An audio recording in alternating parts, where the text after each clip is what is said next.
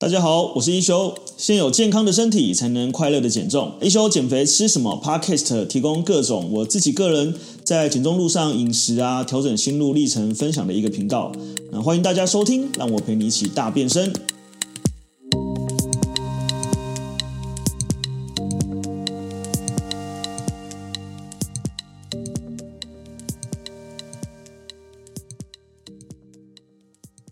大家好，我是一休。那今天又来到新的一集一休教你瘦单元。很快的，我们 Podcast 也来到第六集了。那呃这一集呢，我想要来跟大家分享一下，因为我们在这个经营减重的社群也好，或者是我们自己在过去的减重经验也好，我们常常会听到有人说，哎，我用的是这个呃晚餐不吃碳水或不吃淀粉，就是比较偏向这个低糖饮食法。好，那你也会看到有一些。呃，比如说健美选手好了，他们其实吃蛮多碳水，可是他吃完全不吃脂肪，然后你会发现说，哎，奇怪，这两种方法其实好像都会有人变瘦。然后，那到底哪一种方法比较有效，或者是它是不是适合我？那今天这一集呢，我就想要来跟大家分享一下，就到底什么是低糖饮食，跟什么是低脂饮食，那它对于减重的这个效益到底好不好？哈，那我们可以先来呃定义一下，就是什么样叫做呃低糖饮食，跟什么样叫做低脂饮食。那我们先知道，就是我们其实呃食物我们大概有三大的营养素哈，第一个就是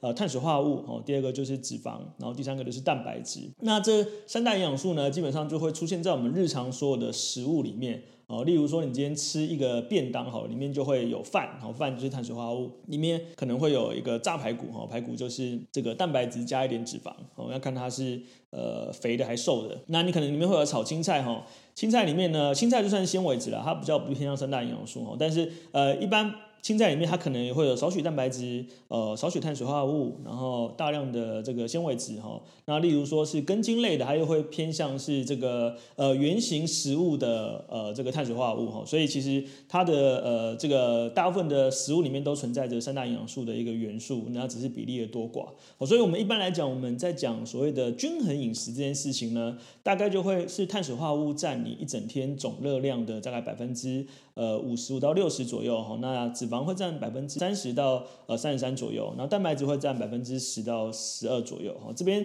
大家听起来如果觉得一点点混乱，没关系，那是正常的哈。因为呃为什么会有这样比例的分配？是因为它其实跟你呃比如说人体可以吸收蛋白质的需求，或者是说呃脂肪所占的这个呃热量的差异，然后还有我们平常摄取的这个呃身体需要的能量，其实都有所差异。那但今天这一集我们比较不讲这么细哈，我们先定义一下这个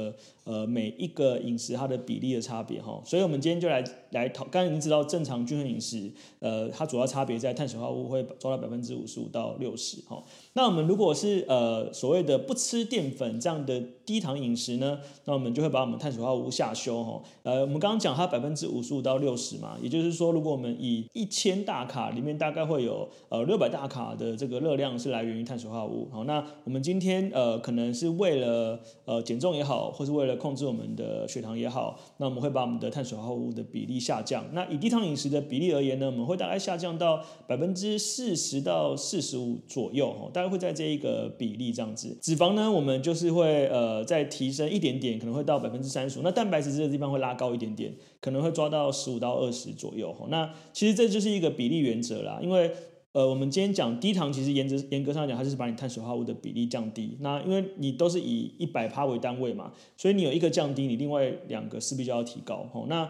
所以呃，低脂饮食跟低糖饮食的差别是，如果是低脂饮食的话呢，诶，碳水化合物的比例大概不变，哦，大概是百分之五十五到六十，但脂肪就会下降了，可能会下降到十五到二十，甚至有些人会下降得更低，可能一天摄取不到百分之十的脂肪。然后另外的呃呃这个热量就会有蛋白质来补足，吼，一样抓百分之十五到二十，好，听起来好像有点小复杂，对，没关系，我们原则上就是理解，就是呃所谓的低碳饮食、低糖饮食，我们就是把碳水比例下降，好，所谓的低脂饮食，我们就是把脂肪的比例下降，好，所以我们现在已经先知道就是这两个饮食它的比例差异了，接下来我们来看一下说为什么这两种饮食都有可可能会让你的。呃体重减轻，然后或者是说，哎，你会发现有些人不吃淀粉的效果特别好，就是他可能真的呃有变瘦了。好，那所以我们刚刚讲就是食物有这个三大营养素嘛，就是糖类跟碳水化合物，还有脂肪跟蛋白质这样子。哈，那所以糖类跟碳水化合物是同一样。那一般来讲，呃，每每一克的碳水化合物或是每一克的这个糖类，它大概会有四大卡左右的热量。哈，所以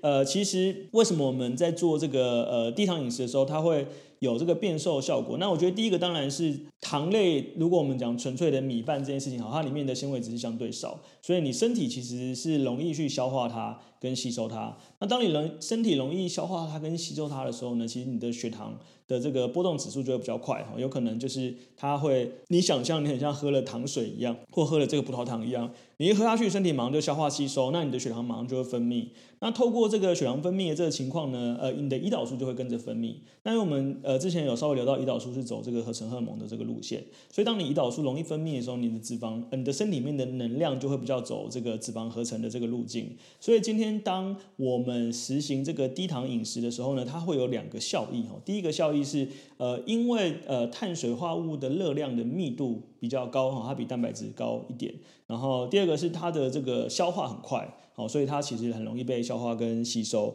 所以今天如果我们今天降低碳水化合物的比例呢，第一个我们会先减少总热量的摄取哈，因为呃你要吃一百克的碳水化合物很容易。但你要吃一百克的蛋白质相对难，非常非常多哈，因为这跟食物的消化，然后食物的吸收有关系。所以当我们今天把我们的呃低糖饮食下降到可能每天从百分之五十降到百分之四十的时候呢，你很有可能你一天你就会少摄取五百大卡。好，所以第一个它会有这个热量赤字的这个好处。然后第二个呢是当我们呃做这个低糖饮食的时候，因为我们刚刚讲嘛，你另外一个比例会上升嘛，那这个时候通常我们上升的会是蛋白质这个角色。那蛋白质在我们的身体里面属于比较不容易消化跟吸收的一个呃营养元素，所以今天呃第二个它也没有办法吃那么多，所以你今天呃想象一下，你今天要吃肉吃到饱比较快，还是吃饭吃到饱比较快？哈，一定是一样的分量啊，一定是肉会比较饱足感。那那个饱足感它其实也会呃第一个降低你热量摄取嘛，第二个它也就是减缓你的体内消化的速度，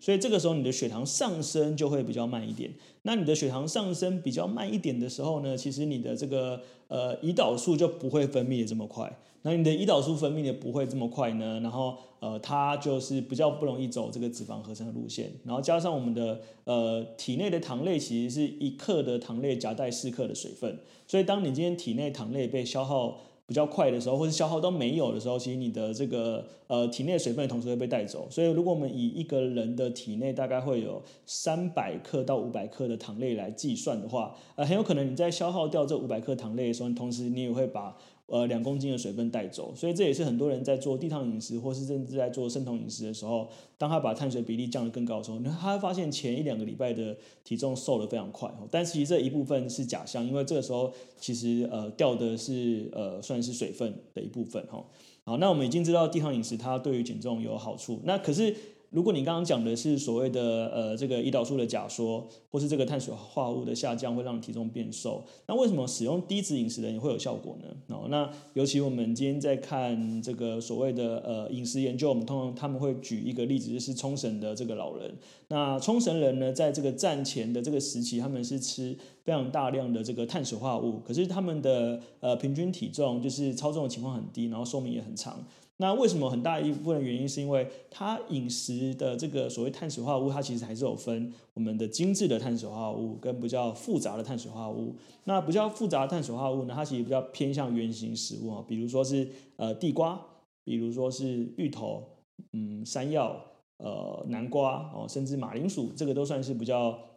偏向这个呃原型的碳水化合物哈，那这些碳水化合物，因为它里面同时还会带一些蛋白质，有些带一些纤维质哈，比如说呃像山药这些芋头里面就带蛮多纤维质，那它其实都会让你的这个呃体内这个消化吸收的速度比较呃慢一点，那同时你血糖上升速度会比较慢一点，所以我们今天你会发现，当这些吃低脂饮食的人，他为什么可以同样获得减重的效果？其实。很大一个原因是因为，呃，因为一克的脂肪大概有九大卡的热量，哦，所以今天如果你今天少掉呃十克的脂肪，甚至你少掉五十克的脂肪。你一整天你就很有可能透过这个脂肪的减少，去产生可能三百到五百大卡的热量赤字。好，所以其实因为我们刚刚讲低脂饮食嘛，低脂饮食就是呃，你可以想象到那个类似水煮餐啦，就是哎，他有吃菜，他有吃糙米饭，他有吃鸡胸肉、吃鱼肉，可是他几乎没有脂肪哦。那这样的减重效果其实也还不错。可是我觉得啊，其实呃，虽然它有好处啦，因为比如说我们常讲蛋白质是。我们体内在盖大楼一样，很像你的钢筋水泥。然后，如果你没有这一些，呃，你有钢筋，你没有水泥，你是蛋白质，你是呃大楼是盖不起来的。那蛋白质就像是你的水泥一样。所以，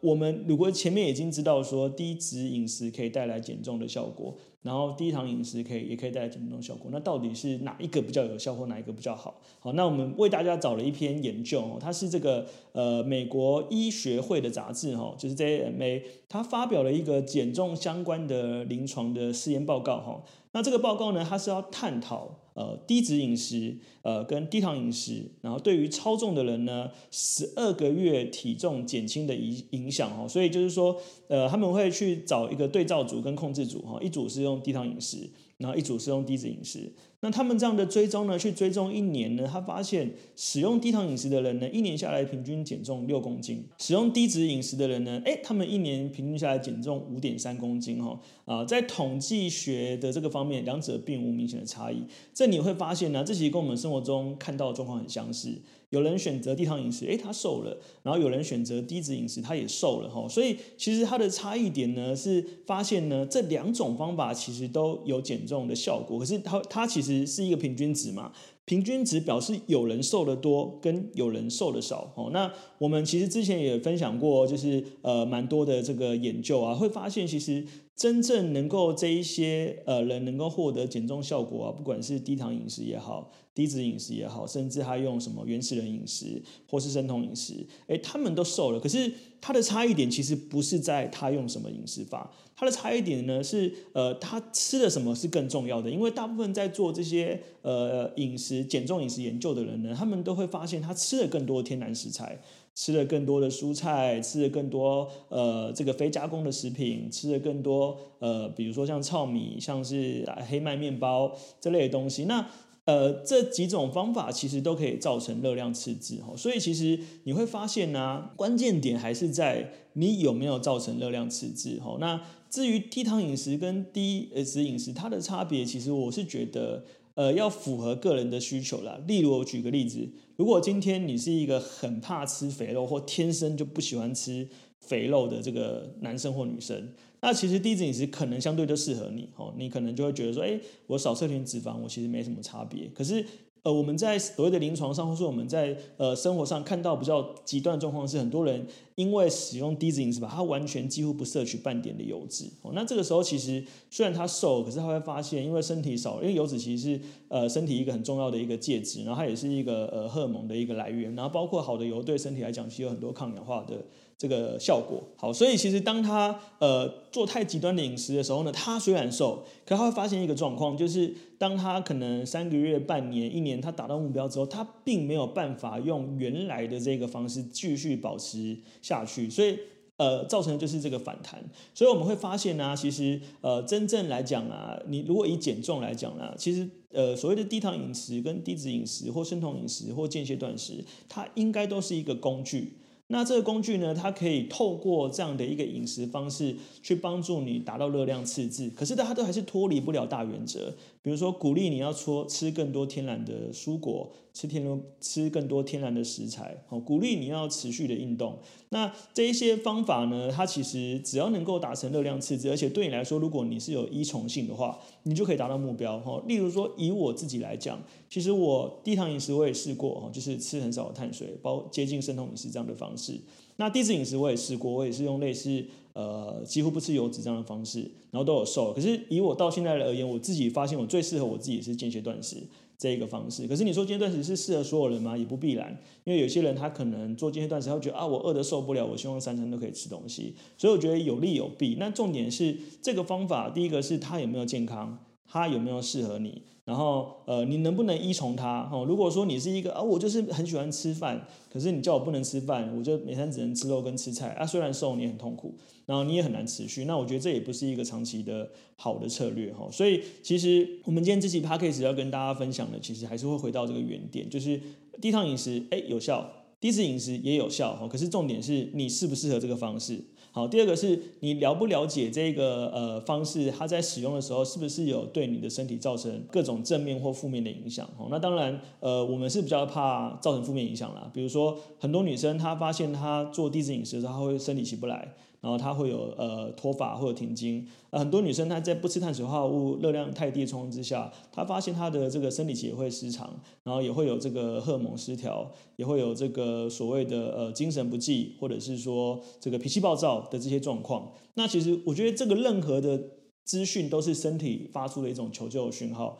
告诉你说，其实你自己要回到一个正常的状态。那以我自己为例，其实我在做低糖饮食的时候，其实呃在做生酮饮食的时候，我就有发现我有呃一些这个类似酮疹的这个状况。那这个其实我觉得就是身体的一些警讯。所以我觉得还是回到这个呃标来讲，就是我们不管什么方式，只要你先符合你的需求，在安全然后健康的原则之下。有帮你达到热量赤字，而且你对它有依从性，你是在呃喜欢这个生活方式，你瘦下来之后你还可以持续，那我觉得就是一个好的方法，倒不必特别去拘泥于它到底是低糖好，还是低脂好，还是间歇好，还是生酮好。好，然后最后也跟大家分享一下，就是我们现在其实呃，因为我自己在今年开了一休运动基地嘛，那我们自己也有在做一个线上减重班，哈，这是三十天线上减重班。那这个减重班的目的呢，其实也是希望透过这三十天，去带领大家跟呃我们的专业团队的伙伴，可能是物理治疗师，可能是教练，可能是营养师，然后呃让大家在这三十天里面逐步的去建立好的运动习惯，然后好的饮食习惯，并且了解什么方法去适合自己的，然后进而达到。一个呃长期的减重目标哈，所以如果你在这个过程当中，你觉得你还是有很多疑惑，你可能觉得我没有那么多时间自学，那也蛮欢迎大家可以在我们的 p a c k a g e 的连接里面可以看到，就是这个有一个 Line 你可以去加哈，那里面就会有这个线上减重班的资讯，那欢迎大家就是有问题也可以来询问。那如果你觉得不错呢，就是也可以帮我订阅，然后呃评分五颗星，分享出去。好，那我是一休，那呃一休陪你一起爱瘦身跟呃一休减肥吃什么呢？都是希望大家可以长期找到一个适合自己减重方式，然后陪着大家一起找回健康自信的人生。好，那我们就下一集 p a c k a g e 见喽。